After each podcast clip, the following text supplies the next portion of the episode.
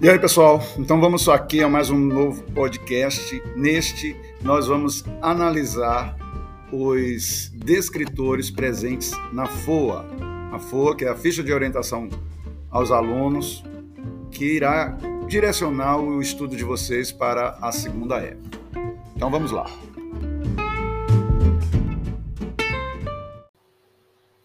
Então, pessoal, o primeiro objeto de conhecimento que nós vamos trabalhar ou melhor dizendo, os primeiros objetos de conhecimento que vamos trabalhar dizem respeito ao SD7, Estados Nacionais, Absolutismo e Mercantilismo. Então, o primeiro deles, está presente na FOA, fala é, a formação dos Estados Nacionais modernos na Península Ibérica e a formação dos Estados Nacionais na Inglaterra e na França.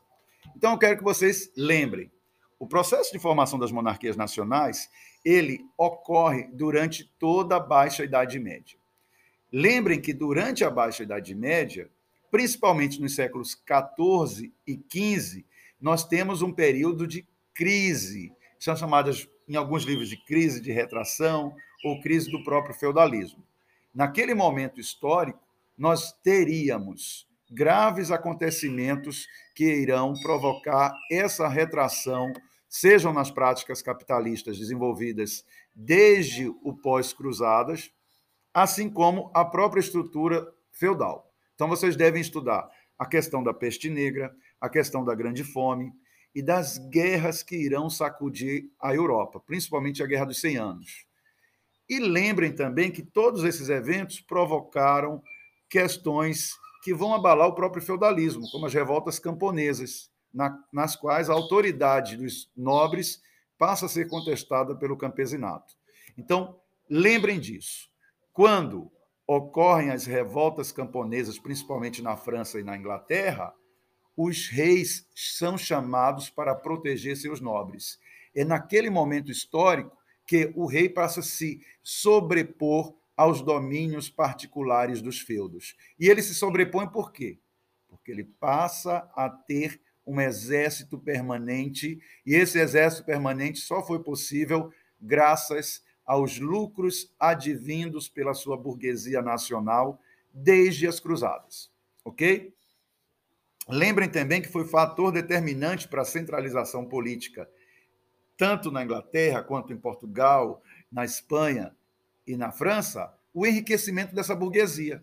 Essa burguesia gradativamente, no pós-cruzadas, principalmente após a Quarta Cruzada, desejosa por mais lucros, passa a buscar o apoio dos reis, para que os reis, principalmente, fizessem, é, criassem uma justiça nacional, isso é determinante, porque criar uma justiça nacional impediria os excessos da justiça particular dos nobres, cobrando pedágios, principalmente, mas principalmente a padronização de sistema de pesos e medidas e principalmente moedas. Então, a burguesia, desejosa pelo desenvolvimento do comércio, acredita que centralizar politicamente era a melhor solução. Nós não teríamos mais aquela diversidade de moedas que prejudicava o comércio e também a diversidade de sistemas de pesos e medidas. Com relação aos particularismos ligados à centralização, alguns países eles diferem dos outros. Por, por exemplo, vamos falar dos países ibéricos. O surgimento da, dos países ibéricos está muito associado à guerra de reconquista, à luta contra os árabes na Península Ibérica. Então, ali na Península Ibérica, os reis, os reis daquelas quatro, é, daqueles quatro reinos é, visigóticos que surgiram lá, Leão, Navarra, Castela, Aragão, eles vão estar associados à Igreja Católica. Então, isso é inter, inter, importante, porque é uma guerra entre católicos versus cristãos. Desculpa, católicos versus muçulmanos. Ok? Então, não esquecer disso aí. E também de que Portugal foi a primeira nação a surgir. Portugal é a primeira nação a surgir justamente quando há o, a aliança com a burguesia no século XIV, com a Revolução de Abis, após a Batalha de Ajubarrota. No caso do, do, dos processos de centralização da França e da Inglaterra, estão muito ligados. A própria Guerra dos 100 Anos, quando, quando há, no caso francês, um, um nacionalismo, né? um surgimento da Joana d'Arc, um discurso nacionalista, e o processo é lento e gradual também, porque nós teríamos, depois, do, depois da guerra, o surgimento da dinastia Valois, e mais tarde a dinastia Bourbon, que iria consolidar o absolutismo naquele país. No caso inglês, nós temos, depois da Guerra dos 100 Anos, e essas guerras também, elas prejudicavam o poder da nobreza, enfraquecia a nobreza e, por tabela, fortalecia o, os reis. Depois da Guerra dos 100 Anos na Inglaterra, temos uma guerra civil. Novamente, outra guerra, enfraquecendo a nobreza, e ao término da Guerra das Duas Rosas, essa guerra civil, temos a ascensão do estudo, que irão consolidar o poder absolutista no país. Ok? Então, eu quero que vocês estudem aí com, com, com, um, com um olhar atento para essas questões que eu acabei de narrar. Tentem fazer exercícios e qualquer dúvida me procura lá no, no fórum, tá bom? Vamos ao próximo, então. Vamos ao próximo objeto de conhecimento. O terceiro objeto de conhecimento, ligado a esse assunto, monarquias nacionais, absolutismo, mercantilismo, diz respeito à importância da burguesia mercantil nos processos de formação dos estados nacionais modernos. Como eu falei anteriormente, a burguesia ela foi essencial nesse processo, porque ela precisava de um estado e de uma sociedade minimamente organizada. Eles não identificavam mais o feudalismo como propício para o desenvolvimento do capital. Até porque o surgimento do comércio e das práticas artesanais, o fortalecimento das práticas artesanais, eles surgem ali como uma espécie de, vamos falar assim, de é, ponto de mutação do próprio feudalismo. O feudalismo começa a entrar em crise quando essas práticas ditas pré-capitalistas surgem no seio do sistema feudal.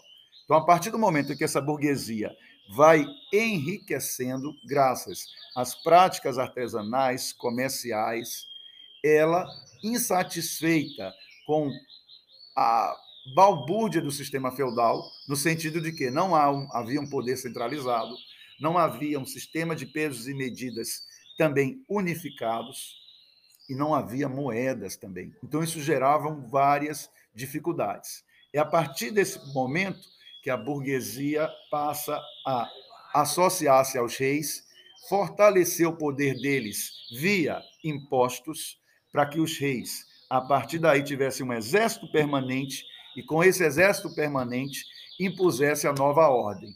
Qual seja a nova ordem? Um Estado centralizado com leis que atendessem às necessidades burguesas. E, lógico, esse atendimento às, atividades burguesas significaria também para os reis mais impostos fluindo para os seus cofres. Ok? Isso também está na própria raiz do absolutismo, quando os reis depois passam a interferir na economia visando o lucro da, da sua burguesia, mas também, principalmente, o lucro do Estado. Ok? O Estado absolutista ele vai sendo engendrado, construído com essa lógica. O rei interferindo na economia para que sua nação prosperasse. Entendido? Vamos para o próximo. Então, o absolutismo, quando ele surge como uma evolução das monarquias nacionais, vocês devem atentar ao quê? Primeiro, que é o absolutismo? Né? Um sistema no qual os soberanos passaram a ter poderes e interferir na sociedade em nível político, social, econômico e ideológico. Então, vamos analisar cada um desses itens. Por exemplo, em nível político, nós não tínhamos, à época, o que se chama de Estado liberal. Não tínhamos um Estado, quando eu falo Estado, eu falo a instituição, o governo, com separação de poderes, como nós temos hoje. legislativo, executivo judiciário. E nem tínhamos uma Constituição. Então, o que nós tínhamos? Todo o poder político emanando do rei. Ele legislava, ele julgava, ele executava as, as próprias ordens que ele criava. E ele exigia, logicamente, dos súditos subserviência. Então é interessante dizer que na época não existia essa questão de cidadania. As pessoas estavam ali para serem súditas desse mandatário. Segundo, é a economia. A economia era a política econômica dos estados absolutistas era chamada de mercantilista. E uma das principais características dela era a interferência do Estado na economia. Daqui a pouco eu, eu destrincho um pouco mais sobre o mercantilismo, mas só esse fato de que o rei interfere na economia significa dizer que ele tem todo o poder sobre os destinos econômicos da nação. Socialmente, ele interferia na sociedade porque é uma sociedade de privilégios nobres, ele vai atender aos anseios da nobreza decadente. Eu falo que a nobreza está decadente porque há uma nova, nova ordem econômica surgiu, que é a capitalista, capitalista comercial, e o Estado moderno ele vai surgir, na verdade, como muleta para essa nobreza decadente. A partir do momento em que ele coloca nas instituições do Estado vários nobres como seus funcionários. E, lógico, dá a esses nobres alguns privilégios, como não pagar impostos.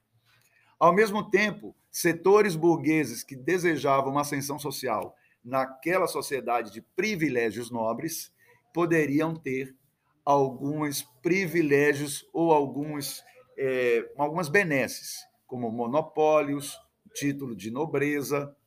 Então, o rei, dessa forma, fantocheava os segmentos sociais. Os segmentos sociais dependiam do rei para alguma coisa, seja a nobreza para manter seus privilégios, privilégios. Haja vista que o mundo europeu caminhava para outro caminho que não mais o feudalismo, e, ao mesmo tempo, a burguesia, surgida numa sociedade de privilégios nobres, para conseguir ascensão, ela tinha também que se submeter a esse rei. Lembrem que, em termos socioeconômicos, o feudalismo vai sendo descaracterizado. Porém, uma herança do período feudal, ainda durante o Estado moderno, é a manutenção dessa sociedade de privilégios nobres, ok? Então é nesse tocante aí que surgirão alguns teóricos que justificarão o poder absoluto dos reis. Então vocês devem estudar, por exemplo, Maquiavel. Maquiavel que na sua obra O Príncipe, ele vai justificar o poder absoluto dos reis, separando a moral cristã da moral política. Ele diz que ao rei tudo é possível ele não poderia estar limitado por uma moral religiosa, porque para ele o rei tinha que fazer tudo que estivesse ao seu alcance para o bem da nação, mesmo que aquilo fosse condenável dentro de uma visão religiosa. Então ele cria a chamada moral principesca. O rei estava acima de todos e as medidas que eles tomam, mesmo impopulares, mesmo consideradas não não moralmente aceitáveis pelo cristianismo, elas tinham que ser tomadas, haja vista que o futuro da nação estava em suas mãos. Outro teórico importante, que é chamado também de contratualista, o Thomas Hobbes, ele diz na sua obra O Leviatã que a sociedade ela era belicosa, beligerante, voltada para o conflito interno. Por quê?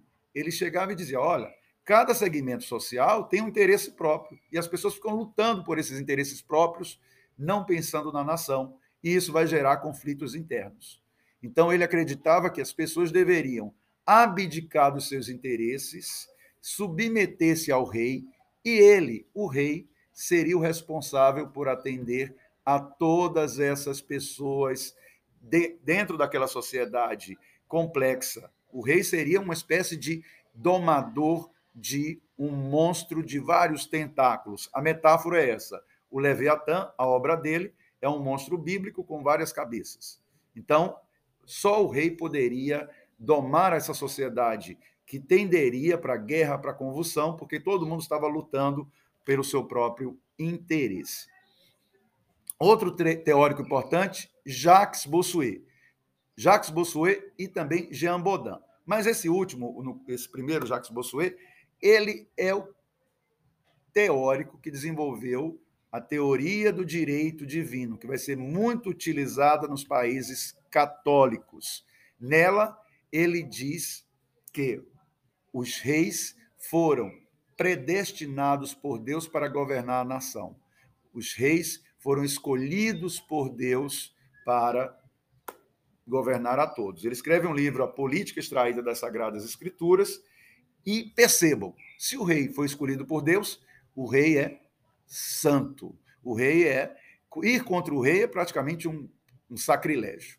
Ok? Então também temos é, Ugro Grotius, no qual ele escreve um, um, livro em que ele defende o poder do rei. O, o rei é o único capaz de, é, no direito internacional, é, ele dá origem a uma espécie do, do direito internacional. Então, a última palavra, quando o assunto for a nação, o que quem pode representar internacionalmente o país é aquele rei. E ele cria é, esse discurso que vai dar origem, como eu falei, ao direito internacional. Então, eu peço que vocês deem uma olhadinha também aí nesses teóricos para a nossa AE. Meus jovens, vamos falar um pouco agora do outro objetivo, que é sobre o Estado absolutista na França. Lembrem, o absolutismo francês, pelas mãos do Luís XIV, é o maior exemplo do absolutismo europeu. O Luís XIV, ele é da dinastia Bourbon, e lembrem, o surgimento da dinastia Bourbon no século XVI está intimamente ligado aos conflitos religiosos naquele país entre huguenotes e católicos. O primeiro Bourbon, Henrique IV, que vai ascender ao poder, era justamente aquele noivo que quase morreu na noite de São Bartolomeu, quando tentaram pacificar o país e ele iria casar, ele era protestante, iria casar com uma católica, a Marguerite de Valois, e na noite do casamento a rainha mandou matar todos os convidados protestantes. Mais tarde, Henrique de Bourbon vai se envolver numa luta, a luta dos três Henriques, ele, Henrique de Bourbon, contra o Henrique de Valois e o Henrique de Guise, que era o líder dos católicos. Dessa luta aí, ele ascende ao poder, dando origem a uma nova dinastia, a dinastia dos Bourbon, na qual ele acaba com as guerras religiosas no país, criando o Edito de Nantes, dando liberdade religiosa, e a partir dali temos essa dinastia que seria a base para o absolutismo. No século seguinte, nós vamos ter dois grandes reis. O primeiro deles, Luís XIII, que ainda jovem assumiu o trono e teve como regente o cardeal Richelieu, ok? Então, esse Luís XIII ele foi importantíssimo porque as navegações francesas ganham certa ascensão com ele e ele vai combater as chamadas frondas, que eram rebeliões internas. Porém, nós já sabemos, não é Luís XIII o principal soberano absolutista. O principal soberano absolutista será Luís XIV, que ascende ao poder também ainda jovem, teve no cardeal Mazarino o seu é, primeiro-ministro, regente, enfim, e é durante o governo dele que nós temos o absolutismo europeu como principal exemplo na França. Primeiro, o que, é que ele faz? Ele iria praticar guerras para desenvolver a hegemonia política na, da França no continente. Ele participa da Guerra dos 30 anos, combatendo os católicos no Sacro Império. Haja vista, a França está ali encurralada pela, pela dinastia dos Habsburgo, que governava tanto o Sacro Império quanto, quanto a Espanha.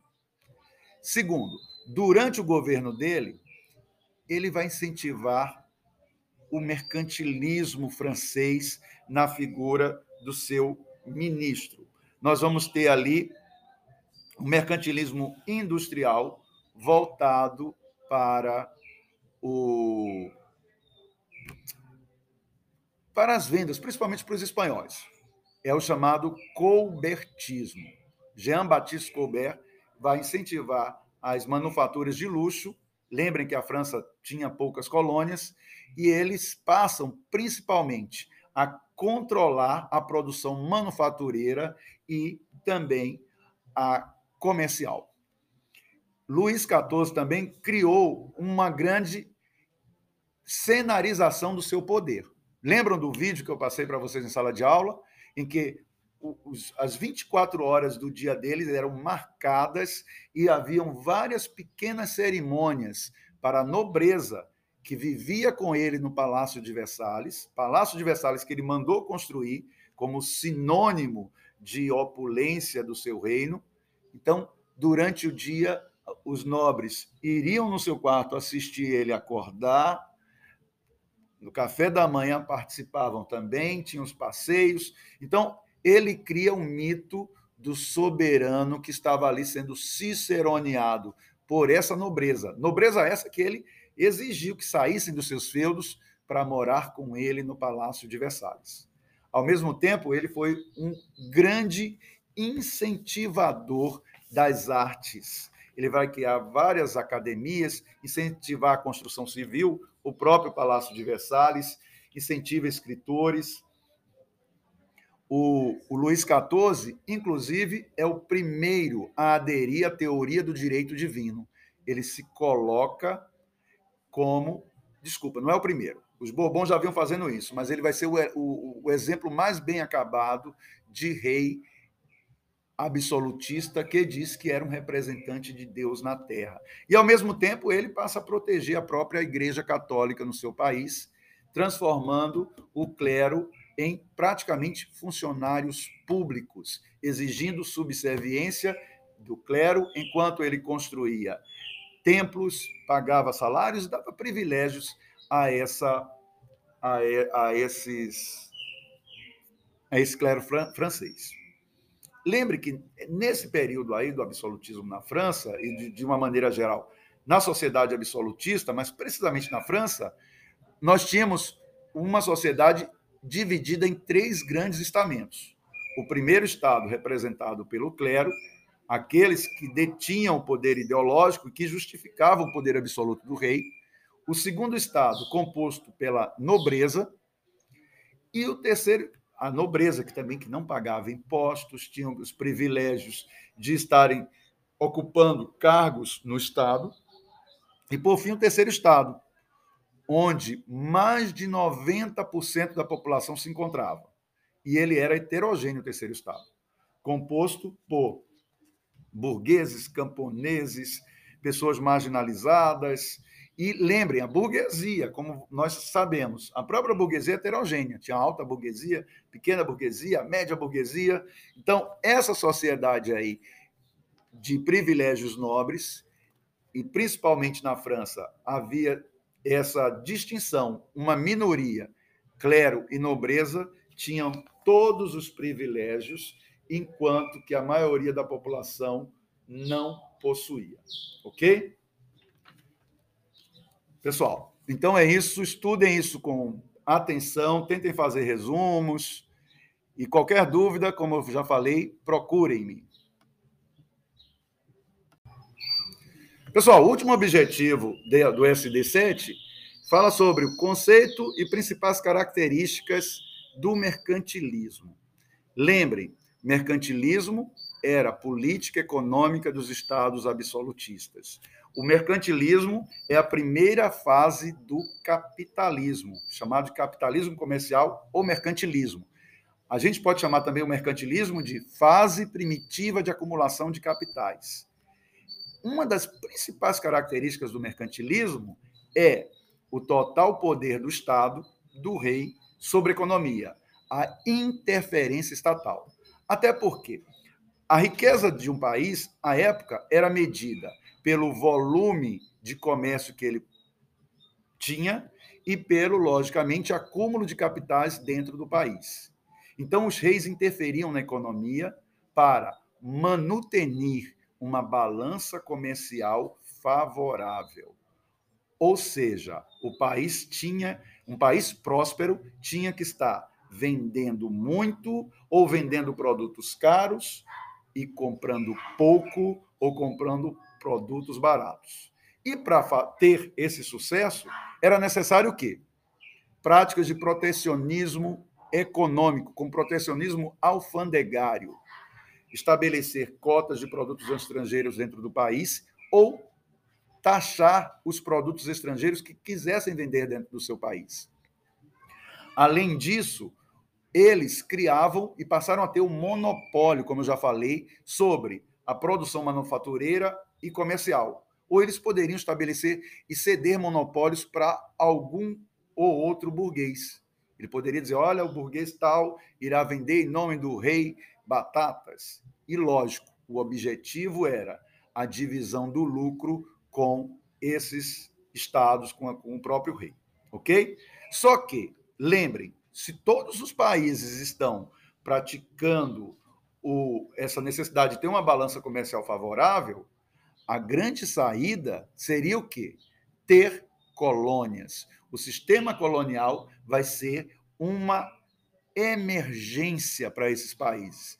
Entenderam? Se todo país quer vender muito, comprar pouco, ou vender produtos caros, comprar produtos baratos, praticamente ninguém cresce na Europa. Todo mundo tem o mesmo objetivo. Então a saída era navegar além mar, conquistar colônias, ter o famigerado sistema colonial, ter colônias que, via pacto colonial, seriam consumidoras dos produtos de sua nação colonizadora, os produtos manufaturados, e essas colônias estavam impedidas de ter manufaturas, e, ao mesmo tempo, produzir, produzir matérias-primas, produzir produtos tropicais agrícolas para abastecer esses países colonizadores. Então, nós tínhamos uma relação desigual, as colônias passam a, surgir como uma economia complementar para promover o desenvolvimento dessas metrópoles.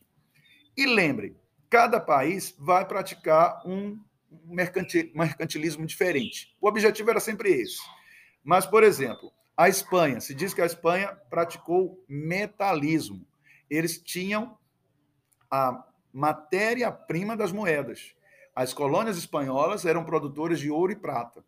Então, eles vão pro, pro, promover o acúmulo puro e simples de metais preciosos, chamado entesouramento. E como vocês viram nas aulas, isso aí a longo prazo foi ruim para a Espanha, porque eles não incentivaram a produção comercial interna.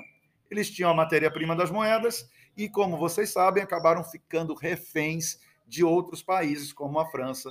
Eles tinham dinheiro começaram a comprar produtos de outros países, e, logicamente, isso aí vai gerar uma dependência para os espanhóis. Os espanhóis não aproveitaram essa fase do mercantilismo. Essa fase do capitalismo, chamada mercantilismo, haja vista que eles não vão conseguir mais tarde se industrializar. A Inglaterra, ela vai segundo a historiografia tradicional, praticar o comercialismo. Eles eram ótimos, eles tinham uma grande marinha mercante, eles vão incentivar a produção manufatureira, eles vão incentivar a, o comércio a longas distâncias, cobrar frete, e depois eles e depois eles passam a diversificar. Tem colônias, incentivam a indústria manufatureira, principalmente a têxtil, e se fiavam também no poderio da sua marinha mercante. Os franceses vão praticar o industrialismo ou colbertismo, que eu falei agora há pouco quando me referia ao governo do Luís XIV. Eles incentivam a produção de é, manufaturas de luxo, passam a vender aos outros países, mas, ao mesmo tempo, criam companhias comerciais, passam a ter colônias, também diversificam suas atividades. Mas a base inicial são manufaturas de luxo, por isso do nome industrialismo. Então, França e Inglaterra, eles vão conseguir aproveitar essa fase e tornaram-se depois países industrializados, porque depois vão reinvestir os lucros advindos desse período em industrialização. Nós temos também o mercantilismo cameralista, praticado pelas cidades alemãs. O cameralismo, ele criou algo bastante inovador, porque as cidades alemãs, eles começaram a, a partir das suas câmaras comerciais, taxar produtos estrangeiros. A prática do protecionismo econômico alfandegário surge lá nas, nessas cidades alemãs do norte. E, por fim, Portugal. Portugal costuma ser chamado, o mercantilismo português, de plantanagem. Se diz que Portugal foi o primeiro país a produzir em larga escala produto tropical agrícola para vender na Europa, no caso a cana-de-açúcar. Portugal também, no século XVIII, pratica o, o metalismo, quando século XVIII é o período aurífero do, do Brasil, né? um ciclo econômico brasileiro ligado à mineração, tá bom? Então, basicamente, pessoal, deem uma lida nisso aí, estudem e sempre perguntem-me. Qualquer dúvida, manda lá no fórum, tá bom? Abraços.